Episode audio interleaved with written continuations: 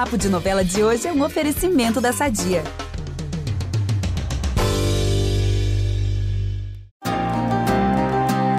O cerco tá se fechando, seu Tenório. É bom você ficar de olhos bem abertos. É isso mesmo, mais uma pessoa na família do fazendeiro vai se revoltar contra ele nos próximos capítulos de Pantanal.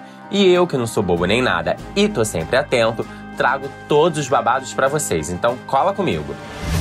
A derrota para o Tenório vai começar com a Zuleika informando a ele que quer retomar os estudos. A dona de casa dirá que ainda não nasceu para ser bruaca, ainda mais latifundiário improdutivo. E para completar essa treta, o Renato vai mexer nos pertences do Roberto e vai descobrir que o pai matou o grileiro no passado.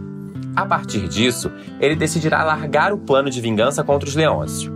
Preocupado com a história toda, o Renato contará tudo o que descobriu a Marcelo, que vai peitar o Tenório a treta tá feita, porque é mais um da casa contra ele. Já pensou? O clima é de insegurança também na fazenda do Zé Leôncio. Depois de Irma Sensitiva dizer que Solano não foi embora, o matador terá um embate tenso com o velho do Rio na tapera.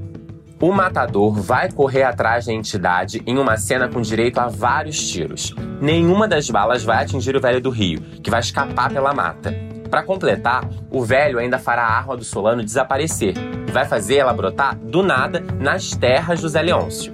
Dias depois da fuga do Solano para a mata, o Jove e o Tadeu irão até a tapera e vão perceber que alguém passou por ali.